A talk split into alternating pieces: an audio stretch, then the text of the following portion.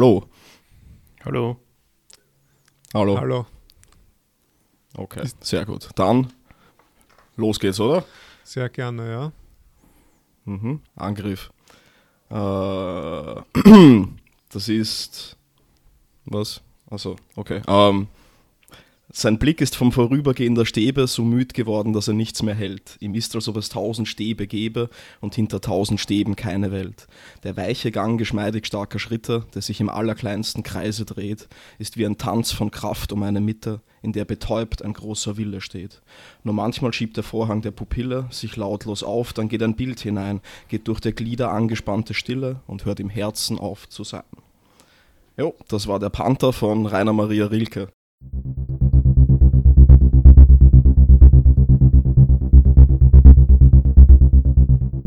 Mhm. oder? Sehr schön.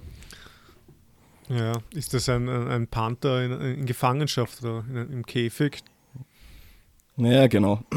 Also es ist so ein Dinggedicht eigentlich, nennt sich das. Und es meint, also Rilke offensichtlich war in einem Pariser Zoo und damals waren die halt relativ in, also das Gehege war ein Witz, also es ist einfach so ein Käfig und der Panther ist tatsächlich im Kreis gegangen Hm. und er hat ihn betrachtet und dann halt das, ja, darauf aufbauend geschrieben. Genau.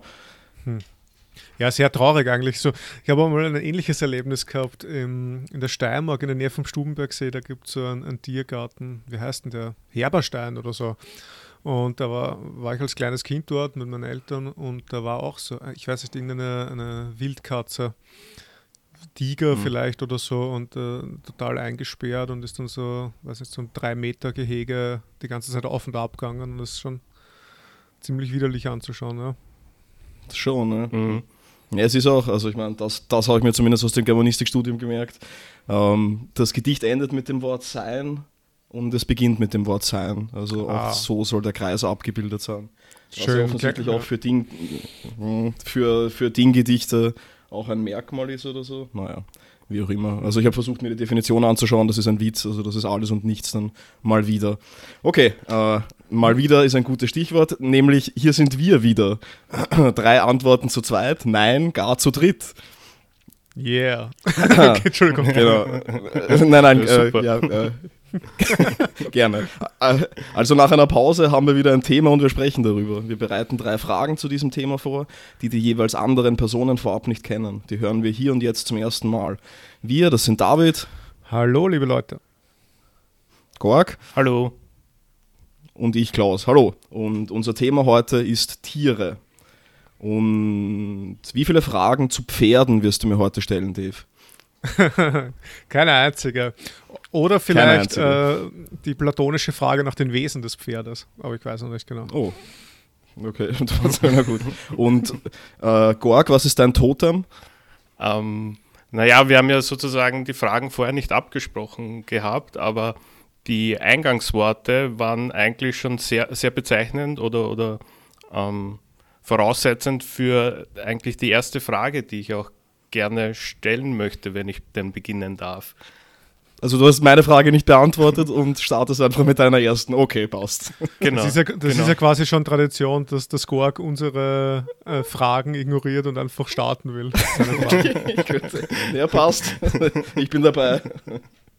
Ja, na, ich wollte eigentlich gleich tiefer eingehen auf das, auf das Phänomen Zoo, eben als ein neueres, eines, das es in vielleicht Großstädten gibt und ähm, als ab, ab, mehr oder weniger abgegrenzten Ort, in dem Tiere, das ist ja eigentlich das Hauptthema, zur Schau gestellt werden, ähm, sich hinter Gittern befinden und warum, also meine Frage ist sozusagen an die Runde, warum das so eine Art von Faszination ähm, herausbildet. Warum sind Menschen geneigt oder Besucherinnen, ähm, in den Zoo zu gehen und dann sich entweder zu erfreuen, zu empören, Tiere vielleicht lieb zu finden oder Tiere abstoßend zu finden? Warum ist man froh, ähm, auch beispielsweise gefährliche Tiere oder Tiere, die von weit her kommen oder unter Anführungszeichen wilde Tiere hinter Gitter sehen zu können? Gute Frage, ja. Ähm, also ich fange mal an, oder Klaus? Gerne. Also was mir als erster eingefallen wäre, wäre natürlich jetzt einmal vielleicht historisch gesehen oder so aus einer aus so einer Wissensbegierde heraus oder so ein Wissensstreben, also quasi so ein, so ein zoologisches äh, Interesse, dass man einfach mal Tiere sieht, die man sonst nie sieht. Ich meine, ich schätze mal, so Tierparks wurden gegründet, wo, wo man auch nicht einfach auf Wikipedia sich Fotos anschauen konnte von einem Elefanten oder so. Also, dass man da wirklich mal so sich einfach mal wirklich diese Tiere ansehen kann. Aber was irgendwie interessanter ist, ist, glaube ich, eher so die ästhetische Linie, warum es gefällt quasi. Und da kann ich mir vorstellen, also ich bin mir sehr sicher und ich weiß nicht, du wirst mir wahrscheinlich zustimmen, obwohl bei dir, Gorg, bin ich mir gar nicht so sicher, ist, dass Tiere einfach gefallen. Ja, hundertprozentig. Ja, dem, dem stimme ich auch zu, aber bestimmte Gruppen oder Arten vielleicht von Tieren, also wenn wir in eine Klassifizierungsdiskussion vielleicht dann später dann einsteigen wollen. Es ist, glaube ich, schon auf jeden Fall so, dass, dass man gewisse Tiere sozusagen nah findet, aber gewisse Tiere oder gewisse Tiergruppen oder Arten auch, auch, auch abstoßend oder, oder beängstigend. Ja, ja. Ich meine, wenn du jetzt Klassifikation ansprichst, man hat ja von Anfang an in der Biologie und in der Zoologie quasi Klassifikationen gemacht, wo sich Säugetiere und keine Ahnung, was da alles so gibt. Und wir könnten ja eine neue Klassifikation machen nach ästhetischen Kriterien. Ja. Graziöse Tiere und ungraziöse Tiere. Aber da muss man halt halt wahrscheinlich, äh, naja, hinzufügen, dass es kaum ungraziöse Tiere gibt, oder? Also es ist irgendwie alles, also zumindest bei den meisten wirkt so, als wäre jede, also wären die Bewegungen nicht unnötig, oder? Als wären die alle so auf irgendwelche Ziele hin ausgerichtet und. Ja. ja. Voll, wirklich. Also ja. was was vielleicht auch auf das spielt, warum Menschen sie gerne sehen oder so. Also ich meine, Zoos, Tiergärten sind, hm, ich weiß nicht, ich bin mit mir selbst auch noch nicht ganz im Reinen damit irgendwie. Also einerseits finde ich es natürlich jetzt, ähm, ja, abhängig von der Gehegegröße und so weiter, wird man bei manchen Tieren argumentieren können, dass es für die schon leibend ist. Bei anderen wird das halt nie wirklich leibend sein. Also Aspekt von Tierquälerei ist wahrscheinlich da schon überall noch drinnen, aber andererseits ist es halt schon so eine Art Begegnungszone auch, glaube ich. Also wo halt Menschen mit Tieren in Kontakt kommen können, gerade junge Menschen und Kinder und dadurch so eine Art von Beziehung zu, weiß nicht, unseren Brüdern und Schwestern aufbauen können, die sie ansonsten halt weniger aufbauen könnten. Und ähm, zum ästhetischen Wohlgefallen habe ich auch noch eine kleine Anekdote. Also als die, als die erste Giraffe im Wiener Tiergarten ähm, angekommen ist, äh, hat das eine, eine ganze Mode losgetreten. Also da haben sich alle wie Giraffen angezogen. Also es gab dann die Giraffenmode in Wien. Was? Äh, ja, ja, also übrigens habe ich jetzt Giraffe, also ich bin schon gescholten worden dafür eigentlich. Als, als, als Wiener sollte man Skiraffe sagen, oder? Ja, ich weiß, ich habe gar nicht gewusst, dass das Implikationen auf die Modewelt hatte oder vielleicht noch immer hat. Ich weiß es auch nicht. Genau. Ja, also ich meine, die, die, die Leute rennen ja immer noch teilweise in, in diesen Gepardenmustern herum, oder? Also so wie sie sich in Fälle zu Hüllen suchen, um vielleicht die Stärke des Tiers auf sich zu übertragen, oder? Ja, ja. Also nicht zumindest die wasserabweisende Kapazität des Fells, wie auch immer. Ja, was ich interessant finde an Zoos ist eben, dass es ein, so ein spezieller Ort ist, bei der pendelt zwischen also der Wahrnehmung von Tieren, die einen gefallen oder mehr oder weniger Unterhaltung bieten und, und Tieren, also im Anblick halt auch ähm, den Abstoßungscharakter hat und es vielleicht auch in, in einem selbst Ekel erregt oder man eben versucht ist oder dem Außen zu gehen oder nur kurz dem Ganzen sozusagen beizuwohnen, auch nur ähm, wenn, wenn die entsprechenden Tiere hinter dicken Gitterstäben versteckt sind oder hinter dicken Glasscheiben. Mhm. Und ja. was es auch hat, ist, wenn wir sozusagen in die Richtung der Primaten gehen, ähm, so, als, so als Phänomeneffekt oder Beobachtungseffekt, dass es auch so ein, eine Kränkungsmöglichkeit hat. Also ein Beispiel ist das, das Affenhaus und, und man weiß ja, dass uns unsere Affen ähm, sehr nahestehende sozusagen Verwandte eigentlich sind und uns nur ein ganz kleiner, kleiner Anteil sozusagen biologisch davon trennt, selbst einer zu sein. Ähm, oder vielleicht sind wir es auch und haben halt nur ein bisschen, äh, bisschen mehr Einsichten, je nachdem. Und mhm. man begegnet sozusagen dem, dem Gattungsähnlichen oder Gattungsgleichen nur in gespiegelter Form durch die Gitterstäbe oder durch dicke Glaswände und, und man weiß nicht so recht, wie man sich verhalten soll. Also je nachdem, das ist ja Also gerade wenn man dann noch mit Code beworfen wird oder so. Wie Zum ja, Beispiel. Äh, anscheinend durchaus mal vorkommt. Also, ja. Aber man erwartet auch also, davon, also, dass man nicht selbst mit Code wirft im, im, im Tiergarten, sondern noch so ein Kulturpfad. hm. Naja, das, das, das wäre schon interessant. Ich meine, es ist ja auch irgendwie, also hm, das wilde Tier oder das ekelerregende Tier oder das gefährliche Moment, man könnte schon irgendwie sagen, dass vielleicht so wie uns äh, Feinde fehlen jetzt mittlerweile, fehlt uns vielleicht auch der Kampf mit dem Tier um das Überleben. Und das sucht man vielleicht in einer Umgebung, wo man aber jederzeit wieder gehen kann, sozusagen, oder wo man halt sich, sich den Tieren nur nähert, die einem nichts anhaben können, also irgendwelchen kleinen Ziegen, die man dann streichelt oder so. Aber die, die, die großen, die wilden, die für uns gefährlichen Tiere, Krokodile oder so, oder was, was, was weiß ich, irgend, irgend, irgend, irgendwelche Raubkatzen oder Elefanten, die übrigens Rachegelüste hegen, habe ich gelesen.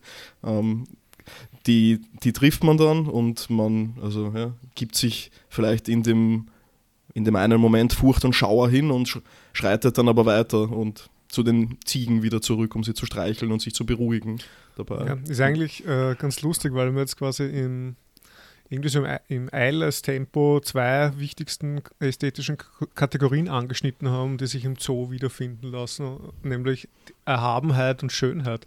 Und die, die Schönheit ist das, was Klaus vorher gemeint hat, mit der Grazie, mit der Anmut. Ich denke, ich weiß nicht, das, das schöne Tiere, ich weiß nicht, da gibt es ja diesen äh, Text von Kleist über das Marionettentheater und er meint, die, die, die Anmut, die, die vollendete Grazie entwickelt sich dann, wenn das Bewusstsein abwesend ist, also mhm. wenn das Bewusstsein nicht ganz da ist und das bis zu einem gewissen Grad unterstellen wir das ja bei Tieren, dass die jetzt nicht in diesem vollen Selbstbewusstsein zumindest sind wie, wie, wie Menschen oder so, oder wenn man sich einen Tausendfüßler anschaut oder so, also der wird ja auch, wenn der, wenn der bewusst daran denkt, jeden einzelnen Fuß zu heben, wird er wahrscheinlich auch nicht so anmütig dahin laufen können. Ähm, mhm. Und das andere ist, was der Gorg angesprochen hat, geht dann eher in die Erhabenheitsrichtung, also sagen wir mal, oder weiß ich nicht, in so ästhetische Gefühle, die ambivalent sind, die gemischt sind in Richtung der Sturm an der Klippe, ja, genau. oder? Also ja. er, Erhabenheit durch das Erschreckende oder, oder irgendwie durch das, durch das Bedrohliche. Genau, aber, aber sich selbst in Sicherheit wiegend und das hat man dann eben gerade allein die Größe, also was ich, das Elefanten oder so oder Giraffen, die sind wahrscheinlich schon allein erhaben durch die, durch die quantitative Größe. Aber, aber ich denke mir auch so, so, weiß ich, so hässliche Tiere, oder ich weiß auch nicht, hässlich ist, keine Ahnung. Aber furchteinflößender vielleicht, oder so Schlangen und Fledermäuse und so, die strahlen ja auch dann eben eine gewisse Erhabenheit aus, weil man sich selber in Sicherheit wiegt. Und das ist eben interessant an dem Tiergarten Schönbrunn. Da gibt es nämlich eine kleine Höhle, wo man durchlaufen kann und man ist man ist da dem, wirklich der Gefahr ausgesetzt, dass da Fledermäuse einfach auf dem Shell rauffliegen. Und, da, und, das, ja, und, das, und, das, und da wandelt sich das sofort irgendwie. Und das ist dann nicht mehr so erhaben. Und das ist dann eher so äh, Überlebensinstinkt und durch die Höhle schnell durchlaufen. Ich weiß nicht. Hm. Ja, ja, vor allem, ich, ich kenne die aktuelle Diskussion nicht, aber sozusagen auf, auf der Ebene der Tierheit ist man, glaube ich, sich solche ästhetischen Einsichten kann, kann man sich nicht bewusst werden, oder? Die Bewusstwerdung ist nicht da. Also die Fledermaus kann nicht sagen, ich fliege jetzt schön auf Davids Kopf zu und lande dort, oder? so. Ja, es ist für uns wahrscheinlich schwer nachvollziehbar. Also, äh, was ich aber mal gelesen habe, ist zumindest, dass man, also man hat versucht, mit, äh, mit Tintenfischen Experimente durchzuführen und die Tintenfische haben sich dem Experiment verweigert. Also, wie es halt andere Tiere machen, dass sie irgendwie dann halt Futter holen, wenn sie irgendeinen, irgendeinen Knopf drücken und den Tintenfischen war das zu blöd, die haben dann einfach ihre ähm, ja, ihre Unterdrücker, ihre, ihre Kerkermeister mit Wasser angespritzt und äh, haben versucht zu fliehen und also irgendwie Schabernack getrieben. Also. ja, da gibt es ja auch dieses äh, bei Anhalt durch die Galaxis, oder? Wo die Mäuse eigentlich äh, so, das ja. ganze mhm. Menschheitsgeschick steuern, weil sie halt die Experimente äh, manipulieren, die man mit ihnen macht. Mhm. Äh, also, also, sie experimentieren mhm. mit den Menschen in diesen Mäuse-Experimenten ja, oder so. Genau. Mhm. Nein, aber ich weiß auch nicht, also die, ich weiß, ich glaube nicht, dass die Fledermäuse so ein Ästhet jetzt absichtlich so graziös durch die Luft fliegen, um uns quasi ein, ein Schauspiel zu bereiten. Aber es wäre natürlich interessant, was sie, ob die irgendwie so eine Art ästhetischen Sinn haben. Ich, ich, ich glaube mich zu erinnern, dass, das, dass die Schönheit und überhaupt der ästhetische Sinn ein, ein großes Rätsel für Darwin war. Und also der hatte dann irgendwas mit Pfauen und so da geschrieben, aber so an und für sich ist glaube ich, die Schönheit quasi als, ja, evolutionstheoretisch zum, also, als Instrument, ja, oder? Also, genau. Oder zumindest verklärt, als, erklärt, ja, wie auch immer. Als, als Instrument kann es ja teilweise nützlich sein, aber es, ist, es gibt, wir, glaube ich, wir legen zu viel Wert auf Schönheit, um es noch mit der Evolutionstheorie erklären zu können. Also, Hm. weiß ich nicht. Da, da, da frönen wir zu sehr den Nutzlosen. Sehr gut. Ja, apropos Nutzloses, dann komme ich mal zu meiner, zu meiner ersten Frage, oder? Sehr gut. gut äh, guter Übergang, Klaus. Gut gemacht. Okay, danke. Ähm, ja, also ich meine, ich, ich kann da auch ein bisschen auf mein, also oder auf das Eingangszitat replizieren, also dass das Tier gefangen ist im Käfig und in, im Fall meiner Frage gefangen im Käfig menschlicher Zuschreibungen. Also, oder man könnte noch eine andere Einleitung geben. Ich habe mal so in einer Vorlesung wurde irgendwie, ich glaube, das war so ihr, über die Literatur des 19. Jahrhunderts, da, da wurde vorgestellt so eine Art Almanach oder so eine Art Tierlexikon, wo Tiere mit menschlichen Eigenschaften beschrieben wurden. Also was weiß ich, dieses Tier ist besonders faul, arbeitet nur wenige Stunden am Tag, verbringt seine Freizeit ohne Hobbys, liegt faul herum und so weiter. Und ja, natürlich haben wir alle gelacht, aber dann irgendwie, also das vergeht einem auch das Lachen, weil ich mir dann denke, okay, aber machen wir es jetzt wirklich anders? Also ich meine, wenn wir Tiere zu beschreiben suchen, dann, dann ist es immer noch so, dass wir sie mit menschlichen Eigenschaften aufladen. Jetzt vielleicht nicht unbedingt in der wissenschaftlichen Literatur, aber wenn man so über sie spricht. Und interessant finde ich an dieser Stelle auch, dass wir Menschen äh, Tiermetaphern gebrauchen, um uns gegenseitig zu beschreiben. Also das kennt ihr sicher, also der schlaue Fuchs, die fleißige Biene, der stolze Löwe oder jetzt besonders hoch im Kurs das folgsame und naive Schaf. Und also was da eigentlich passiert ist, dass Tiere mit menschlichen, Auf mit menschlichen Eigenschaften äh, aufgeladen werden, um Menschen dann mit diesen Tieren zu vergleichen und die menschlichen Eigenschaften über die Tiere wieder auf die anderen Menschen Ja, zu laden. ja dein liebster Vergleich, Klaus, ist ja zu alten Menschen zu sagen, sie sind Eidechsen. Ja, sie sind Eidechsen, ne? aber ich meine, das kann man noch beobachten. Also ich, ich, ich habe mehrfach bereits Wolfgang Schüssel auf der Donauinsel auf warmen Steinen liegen sehen. Also das Und ich kann es nachvollziehen. Also ich meine, mittlerweile bewege ich mich auch schon auf die 40 Ja. zu. Also der warme Stein wird immer interessanter. Ein sehr Also, hässlicher Anblick, dieser Eidechsen auf so warmen Steinen. Ja. Also eine, also eine interessante Beobachtung oder Frage, weil das in beide Richtungen funktioniert, sowohl aufwertend als auch abwertend. Es gibt ja auch genügend Schimpfwörter, in denen dann Tiere vorkommen. Also ja, ja, natürlich. die Du blöde Hund. Kuh oder so. Ja, Du genau. Hund. Du Vogel. ja, voll. Ja, aber es ist irgendwie, also, also trotzdem, also wenn wir Tiere kategorisieren, dann sind die Tiere ja also jetzt daran nicht beteiligt. Sie können sich, also zumindest solange sie sich nicht wissenschaftlich dazu äußern können, denke ich, sind, also sind ihre Einwürfe ähm, ja, also wahrscheinlich nicht unbedingt so zu werten, wie es die unseren sind. Trotzdem, wenn wir mit ihnen interagieren, dann behandeln wir sie trotzdem wie Menschen, aber wie gehandicapte Menschen vielleicht, oder? Also wir, wir, wir versuchen sie zu erziehen und da frage ich mich halt, ist das irgendwie rein jetzt Machtausübung oder ist das der Versuch einer Hinführung zur Mündigkeit? Also dass wir irgendwelchen Tieren sagen, sie sollen nichts zerkratzen, sie sollen uns die Hand oder die Pfote geben und also diese, dies- diese ganzen Konditionierungsversuche an, an, an etwas gerichtet, das so von uns verschieden ist, kommt mir alles irgendwie reichlich absurd vor und also, also gerade wenn man das zurückverbindet irgendwie, dann, dann also- also meine Frage eigentlich ist, ist, ist jetzt wirklich, welche Art Mensch sind Tiere für euch? Also müssen wir vielleicht unterscheiden noch zwischen Nutztieren und Haustieren. Und, und also was ich jetzt so rausgehört habe, sind das redest du eher über Haustiere als über Tiere, die man ja irgendwie lieb hat oder so. Und nicht die man an, den, an einen Karren spannt und zwingt zur Arbeit. Da würde ich lieber Menschen davor spannen. Ja. Und diese Haustiere, ja, ich weiß nicht, das sind wahrscheinlich die besseren Menschen, wenn du direkt fragst. Welche, welche Art von Menschen sind halt die besseren Menschen? Weil sie nicht zurückreden können. äh, weil sie nicht reden können. Weil sie nicht reden können, ja. Also ich meine, darauf können sie auch nicht lügen, oder? Also Ja. ich meine, Sie können sie nicht so gut verstellen, obwohl das frage ich mich schon ab und zu, weil, weil so gerade bei Katzen kommt oder bei Hunden auch, ist es schon so, dass sie so einen Blick haben, so einen total schuldbewussten Blick und so und dass sie einen Mhm. Blödsinn gemacht haben und irgendwie würden sie sich gerne verstellen, glaube ich, aber sie können es nicht so Ja. richtig. Also ich und ähm, es, es ist auch nicht so, dass man sagt, Tiere sind nur ehrlich im Umgang miteinander. Also irgend, irgendwelche sozialen Tiere zumindest, also jetzt, also was mir einfällt, sind Erdmännchen, glaube ich. Also die, da gibt es ja immer solche, äh, solche Wachposten sozusagen, die halt irgendwie aufpassen, ob jetzt eh nicht gerade der Löwe daherkommt. Und, und, und offensichtlich hat man beobachtet, wenn Futter da ist und dieser Wachposten das sieht und es sind gerade ein paar Leute, also ein paar Erdmännchenleute halt draußen und äh, hätten das Futter auch gesehen, dann fängt er an zu schreien und das sind genau diese, diese Warnrufe, die er, die er von sich gibt, wenn jetzt äh, wenn er Gefahr sieht. Aber da ist dann keine Gefahr, sondern er, er holt sich dann selbst das Futter. okay. Das ist ein, ein Fuchs ist das, dieses Erdmännchen. Sozusagen, ja. Genau, das ist dann sicher ein Fuchs.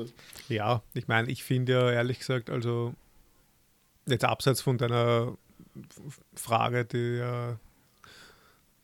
Ich weiß das setzt ein bisschen voraus, äh, dass das ja wirklich Menschen sind.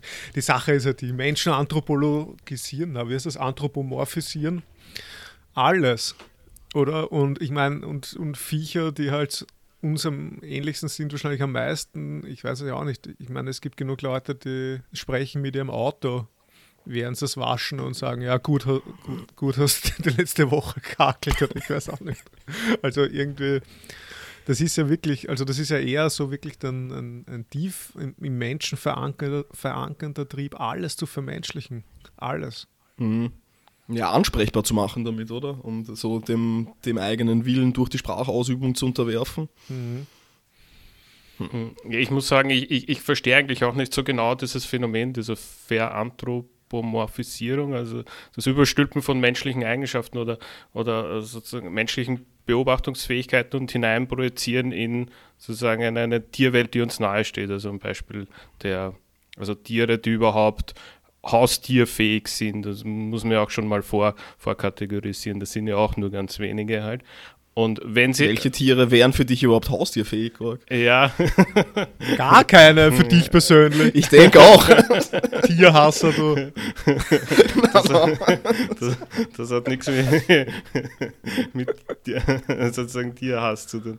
Um, um, es ist mehr Tierferne wahrscheinlich. Tierferne, ja. Tierhass. Oder, ja. Und wenn es denn so weit ist, also man hat sozusagen ein, ein, ein Tier oder eine, eine Tiergattung auserkoren, die sozusagen ähm, fähig ist, den eigenen Bereich überhaupt, ähm, wie, soll, wie, soll, man sagen, betreten zu dürfen. Ähm, dann entsteht sowas wie ein, ein Art starkes Vertikalgefälle oder Machtgefälle, in dem man halt dann den, mhm. den Lebensraum beispielsweise eingrenzt, ähm, auch zunehmend bestimmt, was das Futter sein soll. Es kommt darauf an, wie stark dann sozusagen die, die Umgebung eingegrenzt werden muss oder eingegrenzt werden darf. Im städtischen Umfeld ist es eigentlich, wird dann sozusagen das Tier zum Wohnungstier. Es wohnt ja dann sozusagen wie wir anderen Menschen unter Anführungszeichen eben in, in begrenzten Habitaten. Und, mhm. und man wird dann sozusagen zum Weltengestalter, wenn man das ähm, relativ stark dann ausprägt halt. Also zu, derjenigen, zu demjenigen oder derjenigen, der dann bestimmt, wie oft man wo hingehen darf, wo rausgehen darf, was gegessen wird und so weiter halt. Das, das, hm, das ja. hieft eine seltsame, sozusagen seltsame Machtposition, wenn man so will, wenn man der Interpretation ja. folgen Meinst macht. du, dass der, dass der Klaus sich quasi eine Sklavin hält bei sich mit seiner Katze? Na, servus. Also wenn das Verhältnis, also ich meine, äh, das ehrt mich, dass du aber ich meine, du weißt genau, dass es, wenn, wenn dann andersrum ist eigentlich. Naja, das, das, ja, aber, aber, ja, genau, der Quark hat schon ein relativ düsteres Bild jetzt beschrieben. Ja, also, also aus, aus einer Machtperspektive, also dieses Haustier halten. Eh, aber falsch ist es trotzdem nicht, denke ich. Also ich meine, man, man muss ja nur mal irgendwo spazieren gehen, dann sieht man Leute, die Hunde an der Leine zerren, oder? Und, und so reißen und, und mit ihnen schimpfen und sie vielleicht gar schlagen und dergleichen mehr. Und das scheint mir dann schon einfach so Kompensationsstrategie für, also ich weiß nicht. Hm, äh. Das ja, ich halt der Hass, Hass geht im Sommer. Also das ist zum Beispiel. Also. Ich, ich, Dave, du wolltest sagen, dass du schon länger keinen Hund mehr geschlagen nein, hast? Nein, ich wollte sagen, dass erstens habe ich keinen Hund länger mehr geschlagen, zweitens habe ich das schon länger nicht mehr gesehen, dass irgendwas macht, aber ich meine, ich verstehe schon, du kommst aus Kaisermühlen, also da kann das schon mal passieren auf der Donauinsel. Also durchwegs, ja. Hm. Ja, naja, weiß auch nicht, Haustiere, keine Ahnung. Ich meine, wenn wir bei dem Thema sind, die es ist, jetzt sind wir ja quasi schon so bei diesem Begriff der Arten, wie heißt das? Artengerechtheit, Artgerechtheit, Artgerechtigkeit, keine Ahnung. Mhm. Artgerechte, ich kenne nur Haltung, Genau, wahrscheinlich Artgerechtigkeit. ja. Artgerechtheit, gibt es Gerechtheit? Ich weiß es nicht. Auf jeden Fall, Gerechtigkeit einfach. Mhm, Artgerechtigkeit klingt sehr cool, so Stimmt. gerecht, jede Art hat ihre Gerechtigkeit. Aber das ist halt, ähm, das ist jetzt auch keine Frage oder so, die ich vorbereitet habe, aber nur spontan jetzt, weil der Gorg das aufgeworfen hat mit denen, wie man jetzt eine, ein Haustier irgendwie so zu Hause hat und wie man mit dem umgeht und was man da für Räumlichkeiten bereitstellt für Essen und so weiter. Das ist halt schon, ich weiß es auch nicht, also so artgerecht in dem Sinn, sind nicht Haustiere dann schon so domestiziert, dass das sowieso schon, also dass es eh passt für sie quasi, oder ich weiß es auch nicht. Oder Hm. ich meine, Ja, Es führt wahrscheinlich zurück auf die Frage, welches Tier jetzt genau als Haustier dann überhaupt klassifiziert wird oder so.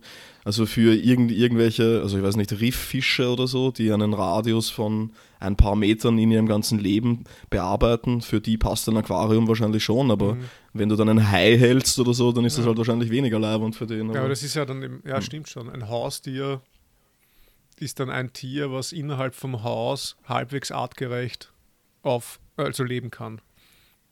Mhm. Ja, oder wo, also ich weiß nicht, das eigene Schuldbewusstsein im, im, im, im besten Fall puh, durch irgendeine Art von, von, von Stockholm-Syndrom des Tieres dann irgendwie abgeschwächt, bis nicht mehr, also abgeschwächt wird, bis es nicht mehr vorhanden ist oder so. Mhm. Dass es dann irgendwie die, die Katze jetzt in meinem Fall sich daran gewöhnt hat, dass es halt, dass sie in meiner Wohnung oder, oder da im Haus im Waldviertel lebt einfach und Mhm. dass sie weniger anderes kennt. Also das ist mitunter schon herzzerreißend. Also als, als ich sie mal auf die Terrasse gelassen habe, ähm, ist sie einfach geradeaus gegangen die ganze Zeit. Mhm. Und natürlich anthropomorphisiere ich da jetzt wieder oder so, aber der Gedanke, der mir gekommen ist, ist, äh, dass sie einfach so lange geradeaus geht, bis sie irgendwo ansteht. Also weil sie die Weite und die weite Freiheit nicht kennt, sondern weil immer Wände irgendwo für sie waren, als sie aufgewachsen Mhm. ist und naja, ja, schon ein bisschen zart. Das ist echt der nächste Downer gerade. schon. Ja. Äh, Ja, aber andererseits, ich meine, ja, also ich glaube, ihr geht's gut bei mir. Also, so. Mm, Ja. Eh, Sie wird es halt nie sagen können. ja, also ich meine, sie zeigt es halt vielleicht auf andere Art, aber Ja. Naja, also, wenn man es so interpretiert natürlich. Ja. aber, der, aber der Gorg wird das Problem nie haben, weil er nie Haustiere haben wird, oder? Na, momentan tendiere ich nicht dazu. Mm. Auf jeden Fall. Welch, welches Tier könntest du dir am ehesten vorstellen, Gorg, als Haustier? Boah, das, das ist eine schwierige Frage. Ich habe mal Schildkröten überlegt, aber das dann auch wieder aufgegeben. Ähm, ja, Hm. genau. Ja. Ja, äh, ich hatte eine, eine Schildkröte, Dave, du hast sie gekannt, Ja, ich weiß nicht, Gorg, du vielleicht eh auch. Push Ähm, it to the limit. China. Ganz genau, ja. Die, also da war so eine kleine Rampe ähm, zum Gartenhaus, in dem ich gelebt habe und sie hat Stunden gebraucht, um da reinzuklettern, aber sie hat es geschafft, also Mhm. stets aufs Neue und es war halt dann wirklich zart, dass ich sie dann wieder rausgeben musste, also weil sie halt nicht in dem Haus bleiben konnte Mhm. und ja, naja. Ja, Okay, aber wenn wir schon Mhm. äh, bei Push it to the limit sind, dann lese ich doch mal Mhm. ein Zitat von lieben Herrn Nietzsche vor. sehr gut. Ähm, aus dem tollen Stück vom Nutzen und Nachteil der Historie für das Leben. Gleich der erste Absatz. Betrachte die Herde, die an dir vorüber weidet. Sie weiß nicht, was gestern, was heute ist, springt umher, frisst, ruht, verdaut, springt wieder.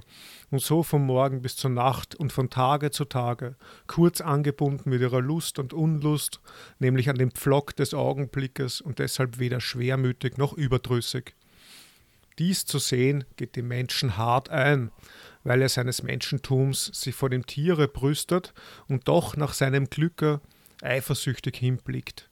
Denn das will er allein, gleich dem Tiere, weder überdrüssig noch unter Schmerzen leben und will es doch vergebens, weil er es nicht will wie das Tier.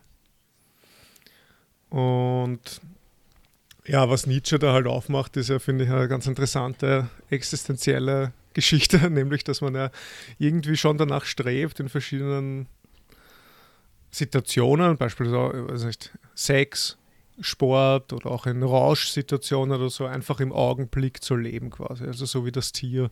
Es gibt keinen Morgen, es gibt mhm. kein Gestern, man, man geht komplett im Augenblick auf, hat dort quasi dieses, in dieser Momentaufnahme das, weiß ich nicht, die Ewigkeit des Glücks oder so in, in, in diesem Augenblick. Und wir, wir tun es halt vergebens, weil, ja, weil wir halt Vernunft besitzen und Begriffe und dann doch immer wieder in, in die Zukunft antizip, antizipieren, Sorge haben vielleicht oder Hoffnung in die Vergangenheit äh, und, und weiß nicht, uns beziehen, uns erinnern und dann eventuell Reue haben oder sowas. Und das heißt, das hat der Schopenhauer auch super dann also mhm. beschrieben, wie der, wie der Mensch eigentlich aufgrund seiner höheren kognitiven Fähigkeiten, nämlich aufgrund von seiner Vernunft und aufgrund dessen, dass er Begriffe bilden kann, eigentlich immer so in dieser zeitlichen Dimension nach vorne, nach hinten und so weiter so aufgespannt ist, dass er eigentlich noch, dass er potenziertes Leid hat gegenüber dem Tier. Also er ist dem Leid noch viel mehr ausgesetzt, weil er einfach nicht in der Unmittelbarkeit lebt, wo Lust und Unlust herrscht, sondern immer noch irgendwelche anderen Ängste und so. Und ja, das finde ich eine sehr interessante Beobachtung und ich weiß auch nicht, was ich das für eine Frage stellen soll. aber ich Aha. aber glaubt ihr, ja. dass das auch so ist? ah, was denkst du darüber? Was denkt ihr darüber? Ja, also ähm, einiges. Also ich meine, man, man, man ist geneigt, zuerst mal zuzustimmen, also Schopenhauer zuzustimmen natürlich. Ähm, zuerst mal, dass je höher die Objektivitätsstufe des Willens ist, desto mehr ist diese Objektivitätsstufe vom Leiden gesättigt. Und mhm. ja, also ich meine, du, du hast es ja äußerst treffend gesagt, der, der Segen der Vernunft ist ein Fluch zugleich. Also mhm. weil es uns, ähm, also ich weiß nicht, aus dem ewigen Jetzt reißt und stets bindet an eine, äh, an eine Zukunft, die wir also so von diesem Punkt aus nicht erreichen und an eine Vergangenheit, die schon vergangen ist, also die wir auch nicht mehr erreichen können. Das heißt, dass sich vieles unseres Leidens einfach an Dinge richtet, die völlig außerhalb äh, unseres Zugriffs sind. Andererseits finde ich es halt, also ich meine, die Formulierung von Nietzsche ähm, angebunden an den Pflock des Augenblicks ist natürlich Hammer. Also da weiß nicht, was, was, was man sagen soll, dass die Herde unwissend im Kreis lebt ist natürlich auch arg. Also ich meine, und dass der Mensch wirklich mit Sehnsucht darauf blickt, also hm, ich weiß nicht, nat natürlich sehnt man sich nach Zufriedenheit und nach dem Aufgehen im Moment und die, also unsere Trias, die du da genannt hast irgendwie, also was, was, was, was war das? Sex, Rausch und, und Essen, glaube ich, oder so. Aber Sport, genau, Essen kannst du auch. Es ist doch keine Trias. genau. Okay, schade. Also drei sind immer am besten. Naja, wie auch immer. Ähm, also, ob man sich nicht, also wenn man das könnte, also würde man sich komplett an den Augenblick binden und, und sich also in, in die Zufriedenheit kerkern. Also ich weiß nicht, ob ich das wollte. Also das ist dann irgendwie so. Hm. Du willst nicht, weil du ein Mensch bist und das nicht kann. Also weiß nicht. Wir können es ja, in dem Sinn nicht. Weil ich mein Wollen nicht wollen kann. Oder? Naja. Hm. Ja. Äh, ja, also weißt du, was ich meine? Also, also ähm, ich glaube, wir als jetzt so wie wir sind, es ist schwierig, uns hineinzuversetzen in dieses Augenblicksglück, weil wir das halt nicht kennen in dieser Unmittelbarkeit, oder? Also so, so wie das Tier das kennt, das meine ich. Also du weißt also es ist schwierig zu beurteilen, ob man das will oder nicht, weil wir ja, ja, weil wir nicht wissen, wie sie ist. Ja. Also wir haben diese, diese momentanen Vergleiche oder wir schreiben uns diese momentanen Vergleiche zu. Also das, das, das, das wie wir gesagt haben, also sich im Rausch und keine Ahnung, beim Sport und da könnte man ja sagen, dieses ja viel zitierte, alle Lust will Ewigkeit oder so. Mhm. Aber ist, ist, also ob dem halt wirklich so ist, weiß ich jetzt auch nicht. Also natürlich ähm, im, im Moment des Rauschs und im, in diesen wenigen Momenten des tatsächlichen Aufgehens im Sport, also die man ja auch nicht die ganze Zeit hat. Am Anfang und am Ende ist es zart, aber zwischendurch gibt es diese Momente, also ich weiß nicht, wo die Seele Flügeln bekommt oder so und da denkt man halt schon, dass es irgendwie das das sollte halt fortgeführt werden. Aber andererseits denke ich mir halt, halt wie so oft, dass es diese, diese Momente nur geben kann, weil sie gegen ein Ende hin gerichtet sind, oder? Also weil man das, das, das Ende dieser, dieser Lusterlebnisse oder das Ende des Augenblicks im Augenblick mitdenkt. Ja. Und ohne dieses Ende, des, ohne dieses mitgedachte Ende des Augenblicks wäre es halt auch als Augenblick vielleicht gar nicht lebbar oder empfindbar. Ja. Dann, dann sind wir aber eh wieder da, dass wir halt das Tier nicht nachvollziehen ja, ja, können letzten Endes und nicht wissen können, wie es ist und äh, mit Vergleichskrücken durch die Gegend gehen. Aber, hm. Was man zumindest vielleicht sagen kann, ist, ich meine, auch wenn es vielleicht per se nicht wünschenswert ist oder so, was halt schon zutrifft, ist die Beobachtung von Nietzsche, dass Menschen das oft wollen. Mhm. Also weißt du, also ich meine, auch wenn, auch, auch wenn wir wenn jetzt dieser hypothetische Zustand, den wir nicht erreichen können, wenn der selber vielleicht nicht wünschenswert ist oder sowas oder nicht möglich ist oder was auch immer, es ist schon so, dass, dass die Beobachtung, glaube ich, richtig ist, dass das viele trotzdem wollen. Ja, ja, natürlich. Und ich auch, ja. also in vielen Momenten meines Lebens, aber. Mhm. Auch in so groß angelegteren Programmen wie in Religionen oder was weiß ich was. Also, ähm, wenn man dann irgendwie vom mhm. Nirvana redet oder ich habe keine Ahnung. Also so, weiß nicht, so dieses Aufgehen. das Heraustreten mhm. aus diesem Kreis mhm. oder ja. weiß nicht. Hm.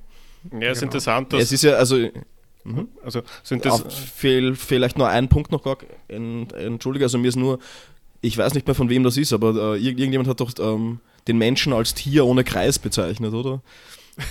Okay. Also vielleicht dahingehend noch, also dass wir in einer anderen Form von Kreis leben oder mhm. dass wir uns unseren Kreis selbst abstecken müssen, ja. was, was natürlich wiederum dieses, dieses dreckige, schmerzhafte Moment hat. Also, und man, man sich auch genötigt fühlt, jetzt nicht nur in biologischen Imperativen aufzugehen. Also, ja, hm. voll. Mhm. Ja, es ist interessant eigentlich, das Zitat von, vom Nutzen und Nachteil der Historie fürs Leben, das ist, glaube ich, der Anfangssatz, den du zitiert hast. Und das, das Buch selbst war jahrelang meine Reiselektüre eigentlich. Und, mhm. und ich war mal in der, in der Schweiz spazieren, eh, das ist gar noch nicht so lange her und habe wirklich versucht, den Moment nachzuvollziehen. Also man gelangt ja relativ leicht in so eine Situation, wo man eine, eine Kuh findet auf einer Weide, die in irgendeiner Weise angekettet ist und in sich selbst dann sozusagen ruht. und die Frage ist halt... Die liegt, oder? oder liegt. und, und die nie, guten Gedanken, aber so, dass irgendwie liegen wie Kühe auf der Weide. Und die Frage ist halt wirklich, ob man dann eifersüchtig sozusagen hinblickt, weil eben die Kuh, wenn man dem sozusagen dem Anfangszitat folgt, in sich ruhen kann, also am sozusagen am eingeschlagenen Block des, Pflock des Augenblickes, ohne, ohne, ohne an der Zukunft zu antizipieren oder an der Vergangenheit. Also bei dem Text geht es ja dann weiter, es geht ja dann der Frage nach, wie viel Historie eigentlich sozusagen nützlich für, für, für das Leben im, im Ganzen dann sein kann. Ähm, ja, und ich komme auch selber zu keiner Antwort. Ich bin auch nicht drauf gekommen, ob es mich sozusagen eifersüchtig macht. Manchmal schon, glaube ich. Also wenn man so dann die Kuh da liegen sieht und dann denkt man, ähm, ja, okay, die kann in sich selbst ruhen, hat sozusagen einen Zustand, wenn man auch dem Text folgt, einer, einer völligen In sich Gekehrtheit erreicht, ist das auch etwas, das eigentlich nur ähm, sozusagen in der, in der, Menschenwelt relativ starke religiöse ähm, Übungssysteme oder religiöse Systeme teilweise versprechen durch jahrelange Meditation, die dann äh, versprechen oder schaffen halt ähm, die eigene Gedankenwelt fast zum Stillstand oder zum Stillstand im Idealfall zu bringen. Ähm, mhm. So ein ja. Moment ist drinnen, aber wir selbst in der Beobachtung, also ich könnte nicht bestätigen, dass man, dass man da hinkommt und dass da vielleicht so dieses, dieses wehmütige Moment ist in der Beobachtung, das würde ich eigentlich bejahen ähm, an dem ja, Phänomen. Es ist irgendwie lustig, weil die, eigentlich wird halt so ein, ein, ein, Imperativ folgen, so ja, werde zur Kuh, zur Kuh. oder, so. sei eine Kuh. Aber werde zum Stein, würde ich ja, sagen. Das ist dann die Vollendung. Ja, ja. ja. Ähm, äh, aber was, was auch interessant ist, das hat das ist bei dir ein bisschen angelungen, auch als Abseits von dieser Wehmütigkeit oder für, für, vielleicht sogar Neid oder so, dass man jetzt nicht so sein kann wie die Kuh, gibt es ja auch das, was der Nietzsche anspricht, diese, dass sich der Mensch dann doch irgendwie brüstet damit, dass er kein Tier ist. Also dass er dann mm, doch ja. irgendwie besser ist und höher. Ja. Das ist ja irgendwie, das ist ja auch so eine widersprüchliche Geschichte, oder? Auf der einen Seite ja. wollen wir halt so wie das Tier sein, so wie das, wie nur das Tier so, was ich nur dem Augenblick der Unmittelbarkeit hingegeben. Auf der anderen Seite sind wir ja auch ganz froh, nicht nur Tiere zu sein, sondern, was ist dann, sagen wir mal, zumindest mehr komparative Freiheit zu haben. Also so im Vergleich haben wir mehr mhm. Handlungsspielraum und können mehr entscheiden, mehr Herr sein über uns und die Welt. Mhm. Ja. Naja, vielleicht Ressentiment, Hybris und Gerechtigkeit oder so, alles auf einmal. genau, und mit, dieser, mit diesen Trias kommen wir zur zweiten Frage. Sehr gut. Also, also wieder drei Punkte. Okay, also mhm, bitte. Gorg Support oder, oder wollen wir den Kreis um, schließen oder fortsetzen, sodass du wieder das nächste machst? Na, bei mir, bei, bei der nächsten Frage wäre jetzt der Sprung zu, wieder zu stark in sozusagen urbane Gefilde springen, wenn euch das recht ist. Ähm, Unbedingt. Von, ja, der Kuh, also, von der Kuh zur Stadt. ja, voll, also sozusagen in der sozusagen in der modernen Vorstellung von Gesellschaft, ähm, Ver Vergesellschaftung, die in Wohnungs- oder Ballungsräumen stattfindet, also man nennt das heutzutage Städte oder Metropolregionen, ähm, so das Statement oder so, so die Beobachtung, gibt es mehrere zentrale Kulturelemente ähm, und eines davon ist, ähm, dass man in Städten oder Ballungsräumen ähm, angstfrei von wilden Tieren leben kann und darf. Mhm. Und da ist äh, eigentlich meine Frage, warum das sozusagen eine, eine Errungenschaft sein soll. Also Warum, warum? Also es ist eigentlich ist sozusagen die Frage verknüpft mit dem, mit dem Phänomen des Zoos. Also warum, warum sperren wir sozusagen, ähm, keine Ahnung, Tiger und Löwen und so weiter halt in den Zoo und weg und wollen ihnen nicht auf der Straße begegnen? Also, also was macht das aus? Also soll ich dir jetzt mal die, soll ich dir die offensichtliche Antwort geben? Oder? ja, also überleben. ja, aber ich meine, damit berauben wir uns ja auch des ich weiß nicht, des Elements des Kampfs, oder? Also ich weiß nicht. Und also ich, Überleben ist halt die schlechteste Form des Lebens in Wahrheit, oder? Also ich meine, also gleichzeitig die Basis des Lebens zugegeben, aber irgendwie halt auch alleine, so, ich weiß nicht. Hm. Also ich, ich will jetzt auch nicht unbedingt mit, mit, mit einem Tiger kämpfen Nein, in der U-Bahn oder so, oder? Also, wenn ich den Aufzug aufmache, dann, dann, ich weiß nicht, steht ein Leopard drinnen oder so, aber... Also, es wäre irgendwie schon cool. eh, also ich meine, es, es wird sicher interessant, also naja, spannender zumindest machen, die eigene Existenz. Du musst oder? jedes Mal Angst haben, wenn du in die Arbeit fahrst. Ja, es gibt eh auch so Dystopie-Erzählungen, wo dann Tiere wieder die Stadt bevölkern und dann muss man wirklich Angst ja. haben, dass man da, weiß nicht, gebissen wird oder so.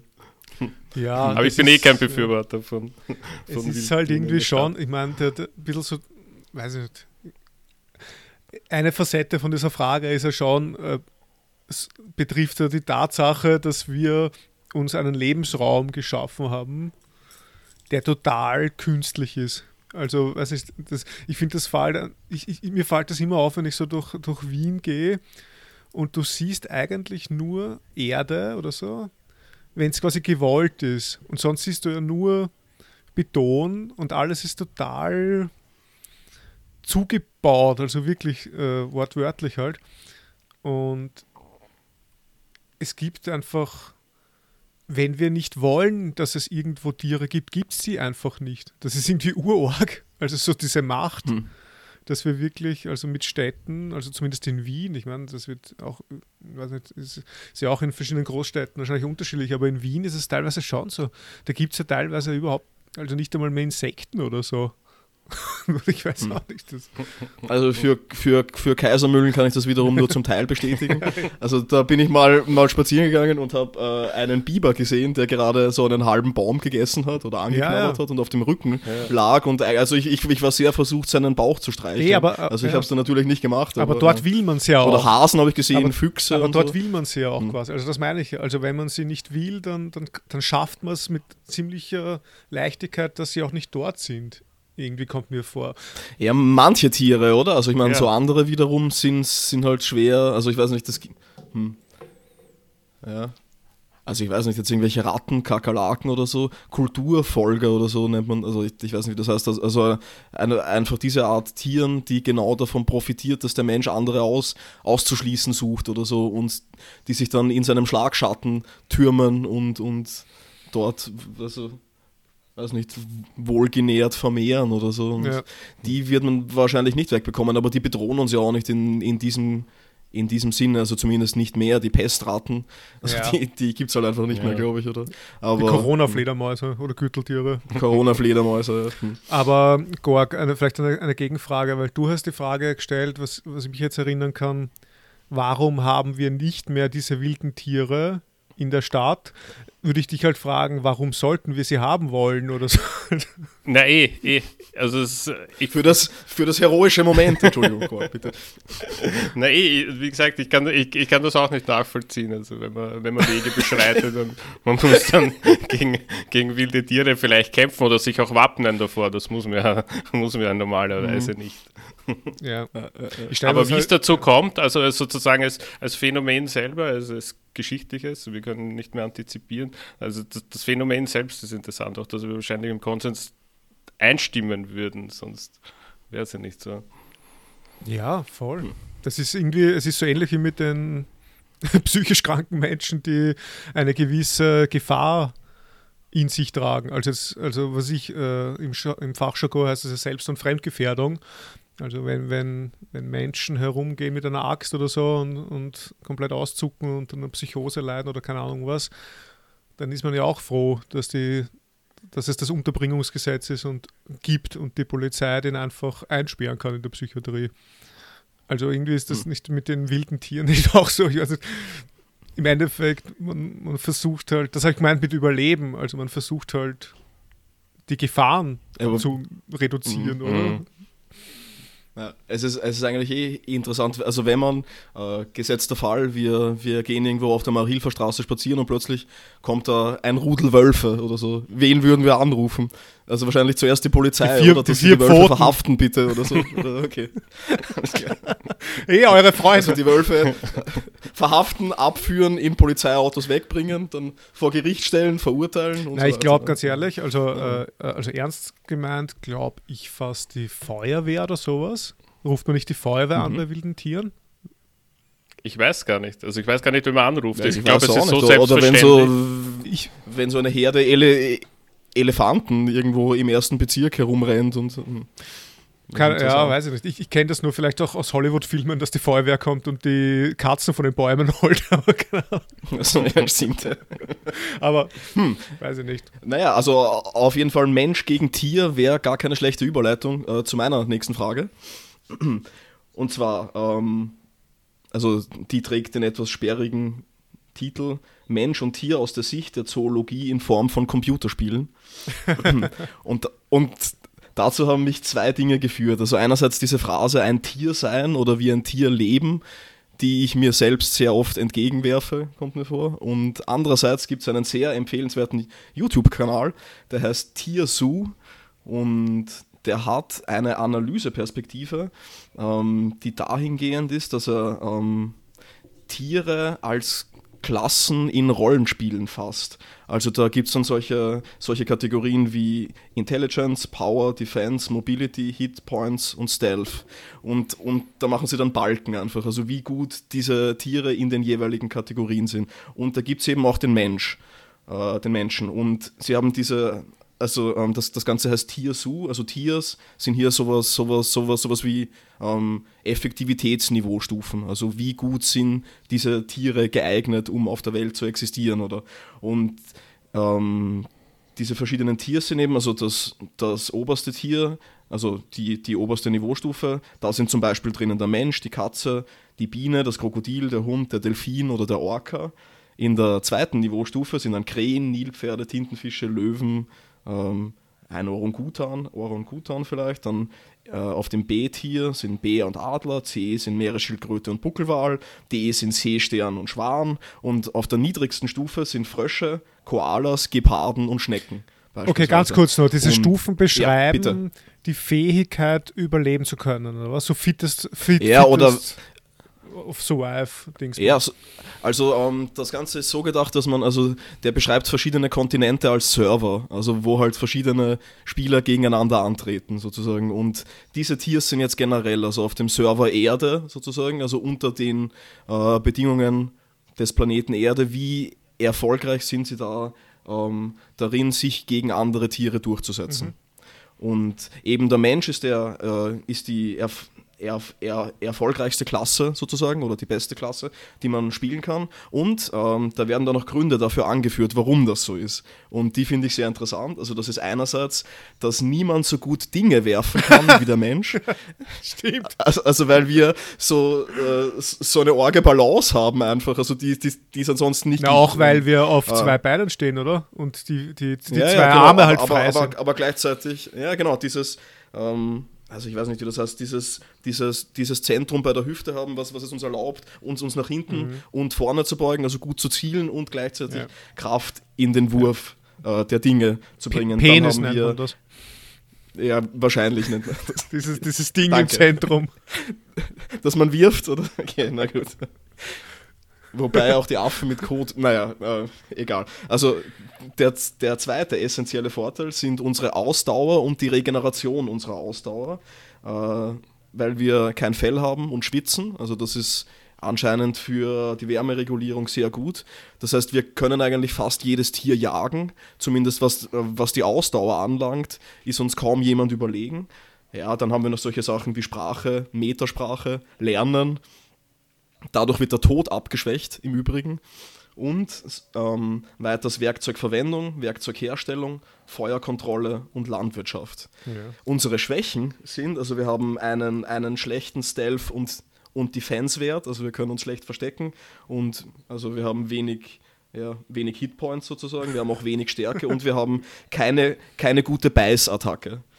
Das, das, das ist auf jeden Fall auch mal interessant. Äh, die Klassen, gegen die wir ein gutes Matchup haben, also das sind Tank-Builds, also große Säugetiere, Pflanzenfresser. Das hat es uns sch scheinbar ähm, eher, eher, eher möglich, dominant zu werden.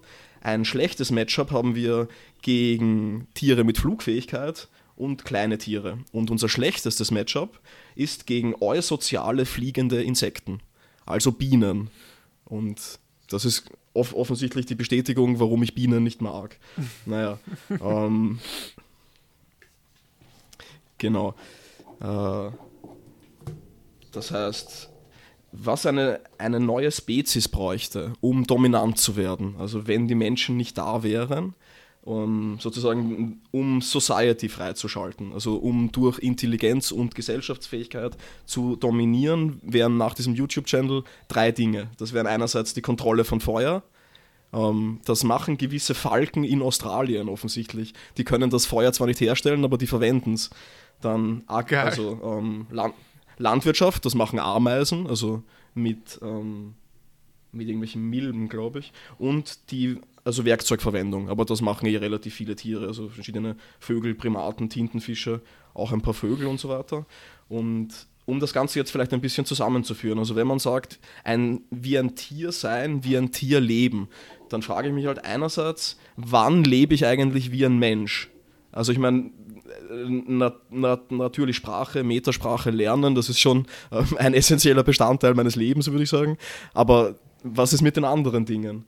Äh, Also, also wie oft werfe ich jetzt irgendwas? Oder äh, also also ich weiß nicht, wie oft jage ich irgendwas, wie oft stelle ich Werkzeug her oder verwende es, wie oft kontrolliere ich Feuer, außer wenn ich meine Zigarette anzünde und wann betreibe ich Landwirtschaft? Also ähm, was, was vielleicht ein anderes Unterscheidungskriterium wäre, diese Abhängigkeit von Körper und Moment, über die wir schon gesprochen haben. Also diese Gefangenheit im Augenblick oder diese Gefangenheit im eigenen Körper. Da frage ich mich halt auch, also das passiert mir auch öfter, als ich es mir zugestehe.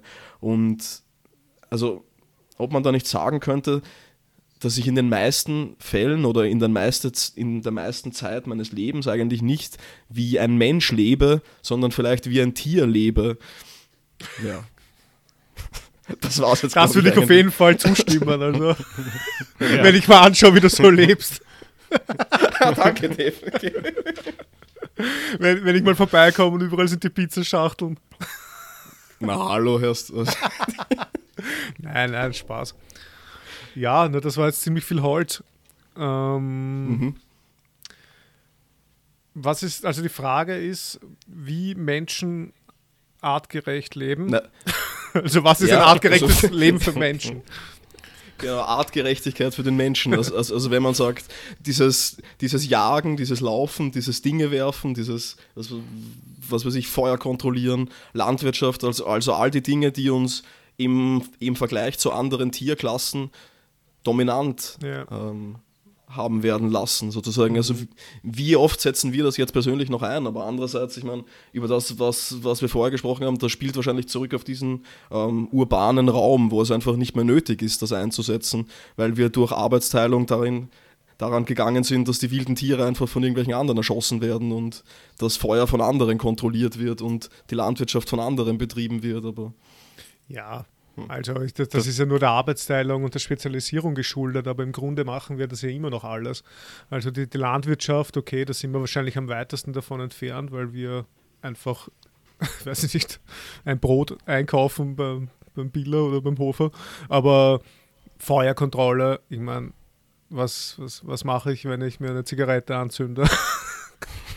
oder, nee, das, das habe ich hier gesagt, ja. aber das ist auch das einzige Beispiel, na, aber, mir, aber, Oder Werkzeuge also mit einem Laptop und keine Ahnung was.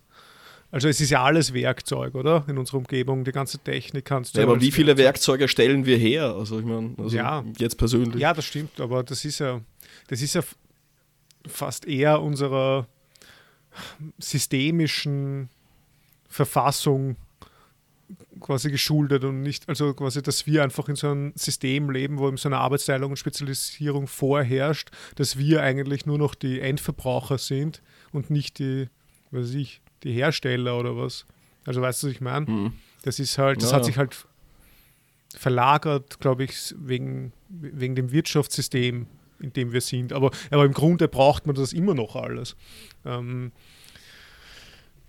Weiß ich nicht, aber, aber ein artgerechtes Leben für Menschen würde ich nur sagen, vielleicht äh, lesen und schreiben, weil das natürlich. Lesen und schreiben. Dass das, äh, das, also wenn ich jetzt aristotelisch argumentieren würde, ist ja quasi, dass äh, ein Lebewesen soll ja die Tätigkeit ausführen oder soll darin eine Tugend äh, schulen und ausüben, äh, was ihm, was sein Charakteristikum, sein Charakteristikum ist oder was sein Wesen ausmacht. Und, und wenn wenn wir jetzt quasi Vernunftwesen sind, dann müssen wir natürlich Tätigkeiten ausüben, die die, die ja, Vernunft, also die aus der Vernunft also entspringen also, und die Vernunft befriedigen. Und das ist natürlich also, Lesen und Schreiben.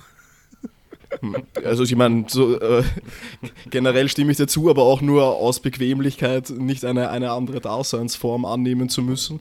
Aber ähm, man könnte ja auch sagen, wir sind die werfenden Wesen, oder? Oder die gut werfenden Wesen. Und wäre es nicht dann eigentlich ähm, an, an, an uns diese Veranlagung zur Perfektion zu bringen? Ja, wir haben ja auch Olympische Spiele. Wir haben ja Olympische Spiele, wo, wo Kugelstoßerinnen genau das machen, das zur Perfektion treiben. Und es gibt eben auch andere gut werfende Tiere, so wie Affen, also Primaten. Das heißt, es macht nicht unser mhm. Wesen aus.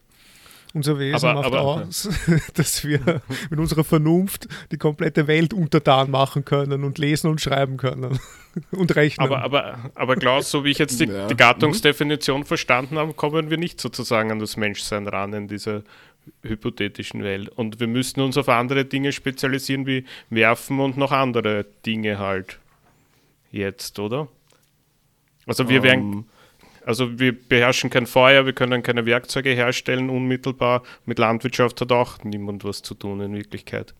Also, also was uns halt bleibt, sind Sprache und Metasprache wahrscheinlich und Lernen oder so, um, um dadurch den, den Tod als Gattung zu überwinden. Aber ja, aber in der Welt dort könnten wir, würden wir dort überleben, oder? Also wir persönlich jetzt meinst ja. du? Oder? Hm. Ja, ich, ich weiß nicht, also ich für meinen Teil kann Dinge nicht so gut werfen. Und mit dem Laufen und der Ausdauer weiß ich auch nicht, ob ich jetzt irgendeiner Gazelle, also ob ich, ob ich die wirklich einholen könnte, jetzt, wenn wenn so mehrere Kilometer geht. Andererseits, wenn ich, wenn ich genug Zeit hätte, könnte ich vielleicht Fallen bauen oder einen Text von jemandem lesen, der mir sagt, wie ich Fallen bauen kann. Also, aber dann bin ich eh wieder bei, bei dem zurück, äh, was Dave vorher gesagt hatte. Ja, ich weiß nicht, mir, ich weiß nicht ganz genau, ehrlich gesagt, was das da sein soll, was du da jetzt referiert hast. Also ist das so eine, das ist eine Einstufung von Menschen im Vergleich zu anderen Lebewesen, aber in einer fiktionalen Hinsicht oder schauen irgendwie basierend auf Naturwissenschaft, weil viele Sachen, die du Ja, ja, aufzählt also hast, sind ja wirklich, also würden ja, was weiß ich, Leute, die Naturgeschichte, Forschung machen oder so, würden ja sagen, ja, das sind genau die Sachen, die den Menschen auszeichnen. Mhm. Also es ist biologisch zumindest gerechtfertigt, also Mhm. das schon. Ja. Also wie, wie stark jetzt ein Tier ist Mhm. oder wie, wie gut es sich verstecken kann oder wie gut es Ja. sich tarnen kann, Ich glaube halt, dass, da, dass es stützt sich auf die Biologie. Ja. Weil ähm, das letzte, was ich so in die Richtung gelesen habe, das war, ich glaube, von Harari, diese Menschheitsgeschichte oder so. Und da, zeichnet, da zeigt er eben auch auf, wie der, weiß ich, verschiedene Entwicklungen, Entwicklungsschritte vom Mensch, von der Menschheit quasi. Und da kann ich mich erinnern, das hat mich auch ein bisschen erschrocken fast. Er hat das so beschrieben, dass der Mensch eigentlich dadurch überleben konnte, weil er eine ökologische Nische gefunden hat. Er hat nämlich äh, ab, also die waren halt sehr schwächlich und so am Anfang und sind halt herum irgendwo in der Steppe. Und dann ist einmal ein Raubtier gekommen oder so, hat einmal das, äh, eine Antilope zum Beispiel, ähm, wie nennt man das, gerissen und hat dann das Mhm. beste Fleisch natürlich gegessen. Dann, weiß nicht, hat, hat er das teilt mit einem Rudel oder so oder mit seinen Verwandten, ich weiß es nicht genau, wie das ist, je nach Raubtier. Und dann äh, was übrig geblieben ist, haben dann die Aasfresser gekriegt. Aber diese Hyänen und so und die Geier waren immer noch ärger als der Mensch. Und wie die Aasfresser dann weg ist, sind die Menschen dann hinter den Büschen hervor und haben die Knochen genommen und haben dann mit ihren kleinen Fingerchen und mit, ihren, mit ihrer Feinmotorik haben sie dann gesch- geschafft, das Knochenmark rauszukriegen und rauszusaugen, was eigentlich auch ganz nährwert ist. Ähm, Und so haben sie halt überleben können, weil die ökologische Nische ist, dass sie einen Knochen gesaugt haben. Also das ist halt schon heftig. Und das, Ja, das stimmt. ist halt quasi- So habe ich zumindest auch gehört. also das ist halt eine ganz andere Einordnung jetzt von dieser Stufenfolge, weißt du, weil das wäre nicht, da wäre der Mensch nicht in der Stufe 1, sondern eher irgendwo ganz unten.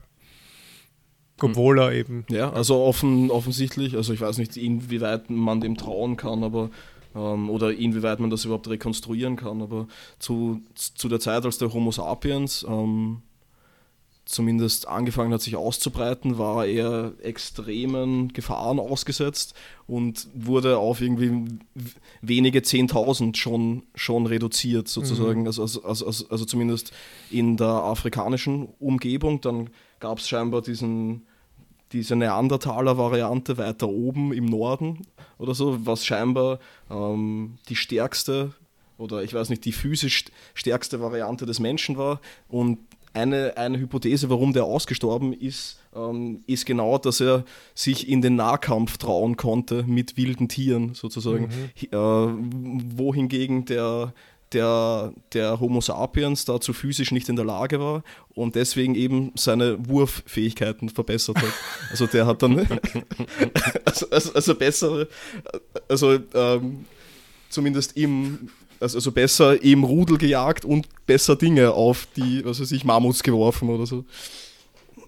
Unglaublich. Also, dass, dass Ja, das mhm. Werfen so einen Stellenwert hat, das war mir noch nie so klar wie jetzt. Mir auch nicht.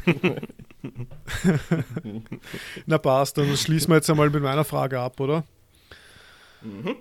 Ähm, es ist so, also was ich ganz interessant finde, ist so quasi das Thema der, der Moralität sozusagen von Tieren oder im Tierreich. Und irgendwie so, äh, weiß nicht, intuitiv finde ich es recht plausibel, wenn man sagt, es gibt keine Moral quasi im Tierreich. Ähm, das ist sozusagen jenseits von Gut und Böse.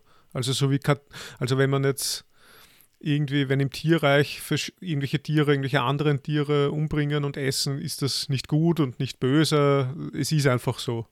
quasi. Und das heißt, das ist sozusagen wertfrei. Also die Natur oder die, die, die Tiere, diese reinen Naturgeschöpfe quasi ohne Vernunft sind amoralisch. Also nicht unmoralisch, sondern halt amoralisch im Sinne von keine Moral. Ähm, auch wenn natürlich das weiß ich, Universum und andere Naturdokumentationen uns was anderes suggerieren wollen, wenn sie irgendwie so arme Pinguine zeigen, die aufgefressen werden von weiß nicht, Eisbären oder so. Aber das liegt nur daran, weil die Pinguine so faul sind und, und, und, und, in, der, und, und in ihrer Freizeit keinen Hobbys nachgehen. Genau, ja. Also, Also so Ja. Genau, sie sind faul. Also komplett wertfrei gesagt sind sie faul. Natürlich. Ja. Und auf der anderen Seite gibt es dieses Phänomen, ich weiß nicht, ob ihr das kennt, und da würde mich auch interessieren, ob der Gorg das kennt, weil er ja dieses äh, ja, spezielle Verhältnis zu Tieren hat, würde ich mal sagen. Ähm, ob ihr das kennt, aus der Kindheit, dieses Phänomen, dass man mit Tieren, also jetzt in, in, in, im Fernsehen oder so, dass man mit Tieren mehr Mitleid hat als mit Menschen. Was ich, wenn, wenn irgendwelche Tiere sterben oder so in irgendwelchen Fernsehsendungen oder so, dass man da wirklich mehr Mitleid hat als, was ich, wenn bei A-Team irgendwelche Leute erschossen werden oder so. Aber, aber müssen, ist ja. die Fernsehserie, also in, werden in der Fernsehserie Tiere und Menschen sozusagen gleich präsent oder geht es um unterschiedliche sozusagen Fernsehserien-Sparten? Also, Puh. Das ich also ist eine so Nähe, Nähe vorhanden? ähm, also ich weiß nicht, ich, ich habe einfach, ich habe in Erinnerung, dass ich als Kind am meisten geweint habe, wenn es wenn, um Tierleid gegangen ist. Irgendwie. Ich weiß auch nicht. Mhm. Ähm, ja. Und das ist irgendwie, finde ich, das ist ja ganz interessant. Und auf der anderen Seite, also auf der einen Seite ist, ist ja das Tierreich oft anscheinend ah, ohne Moral. Auf der anderen Seite hat man Urmitleid mit denen und geht ja total moralisierend rein und sagt, na, das ist schlecht, wenn das ist und das ist ja, ja, war, war. Also auch heute noch, wenn man sich solche ich, man, man fiebert ja teilweise bei den Dokus mit, weil man das ja total wieder anthropomorphisiert und dadurch moralisch auflädt und sagt, oh mein Gott, der Böse, bla bla bla, jagt das Unschuldige, bla bla bla. Also, hm. weiß auch nicht. Jetzt, ja, total. Ja, also, vielleicht, also wenn ich eine Frage gießen will, es gibt es Gut und Böse bei den Tieren oder ist das, ist das nur von uns hineingelegt oder wie ist das? Hm. Naja, also ähm, zu, zuerst mal möchte ich antworten, dass ähm, beim, beim A-Team niemand erschossen wird. Glaube ich. Also, also, also, die haben immer daneben geschossen, oder? Also e, e okay. egal mit, mit welchen Waffen die aufeinander geschossen haben, die sind immer nur irgendwie rum, also runtergefallen und, und man hat sie dann irgendwie rauskriechen sehen oder so. okay. aber, aber dass ich, äh, also das, das, das wollte ich nur richtig stellen, das ist mir ja. wichtig. Ja. Ähm, also äh, es ist aber auf jeden Fall schon so, also, also, also zumindest wenn ich mich betrachte, dass ich ähm, mehr Mitleid mit Tieren als mit Menschen habe.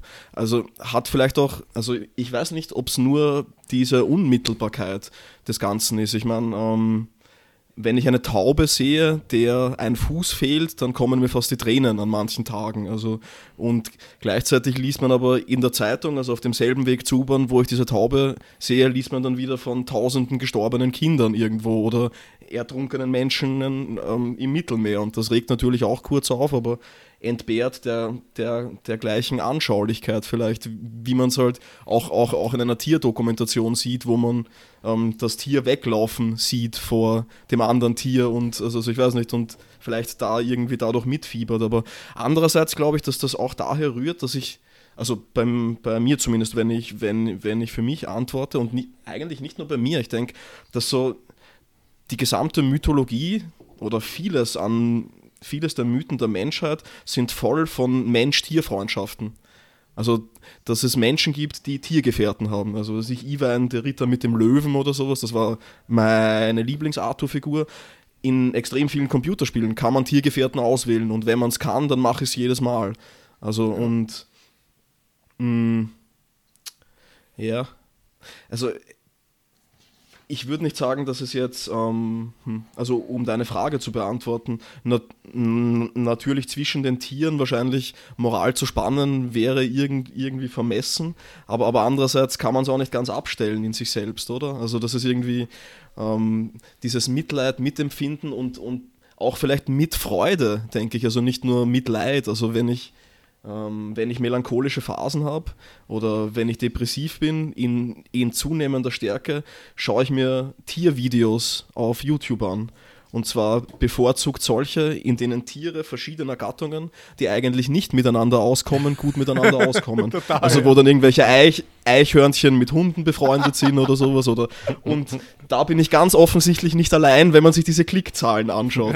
Und das muss ja eigentlich was bedeuten. Aber andererseits also ist das wieder ein extrem hässlicher Punkt, äh, den man da weiterspannen kann, weil nämlich darauf aufmerksam gemacht wurde, dass auch das eigentlich eine monetäre Masche ist, dass diese dass viele von diesen Tierrettungsvideos, wo Tiere aus Notsituationen befreit werden, gerade so inszeniert sind, dass die Tiere durch die Menschen, die diese Videos aufnehmen, erst in diese Notsituationen gebracht wurden, wow, um okay. sie dann retten zu können. Um, also, und, also, also ich meine, das sind Millionen Klicks und ja, weiß nicht, was, was, ich, was, ich, was ich da jetzt noch sagen kann. Ich meine, man könnte noch ähm, Schopenhauer zitieren, das würde auf jeden Fall noch gehen, oder? Also, dass die Menschen mit zunehmender Einsicht, also, oder dass die Menschen sich im, im, im, im Alter mit zunehmender Einsicht ähm, in die Menschheit von ihnen, von ihr abwendet und, und die Gegenwart der Tiere sucht. Also, das muss ja auch irgendwas bedeuten, dann, glaube ich. ja.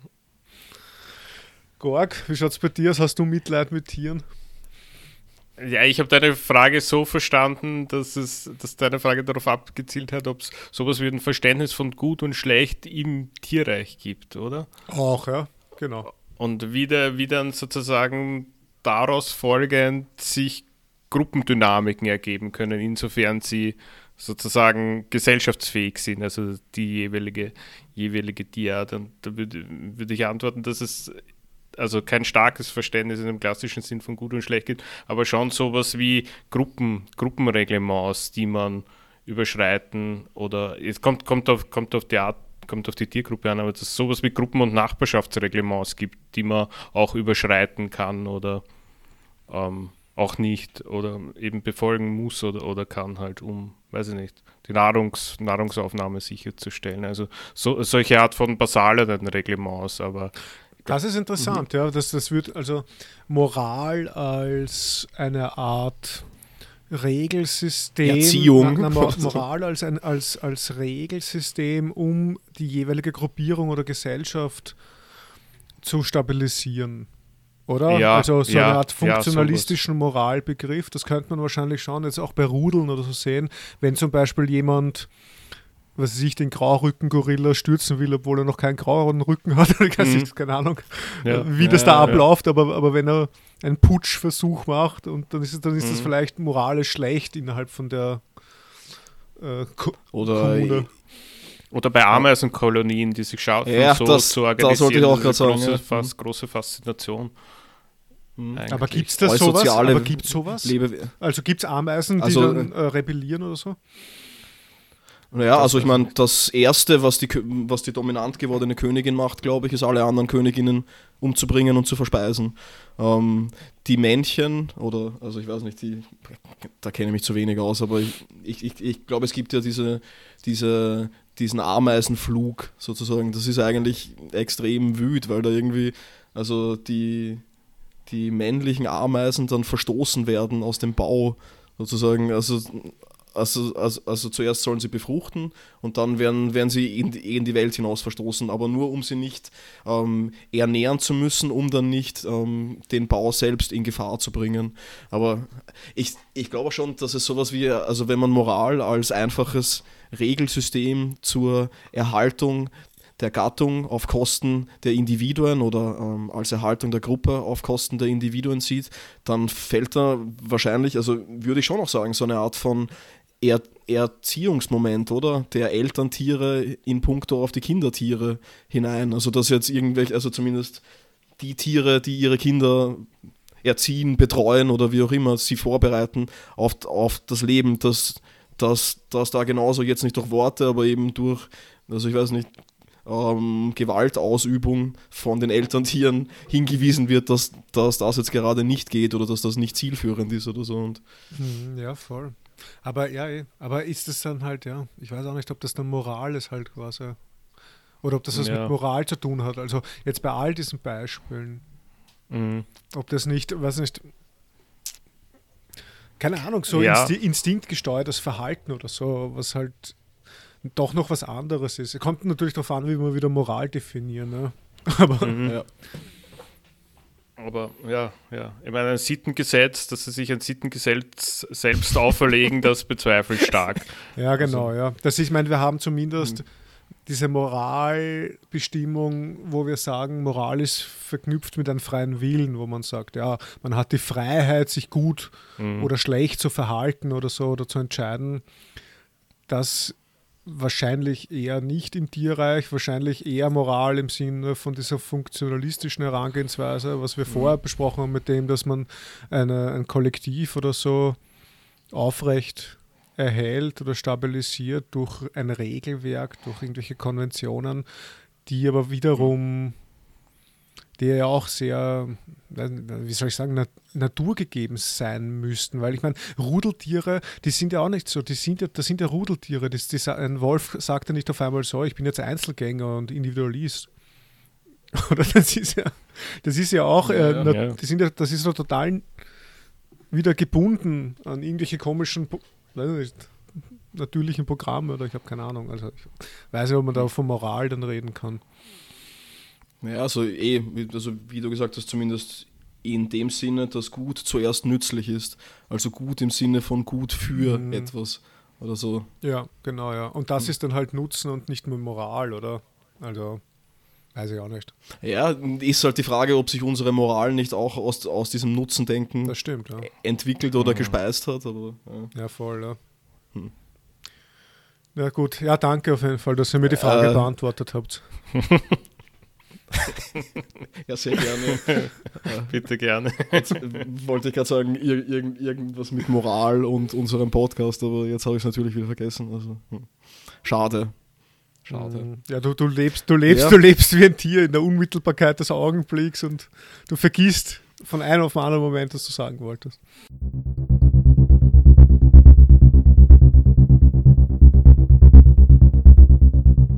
Und wie war es für euch? Geil. Geil. Sehr gut. Voll. Tierisch, oder? Tierisch gut. Höchstens tierisch. Ja. Ich werde mein Verhältnis zu Haustieren vielleicht überdenken. Wirklich? Nein, ich weiß nicht. okay, gut. Das beruhigt mich. Na, was überdenkst Super, du? bisher hast du dir immer noch die Option offen gehalten, dir vielleicht mal ein Haustier zu nehmen. Und jetzt bist du dir sicher, nein, fix nie ein Haustier. okay. nein. Nicht mal eine Schildkröte.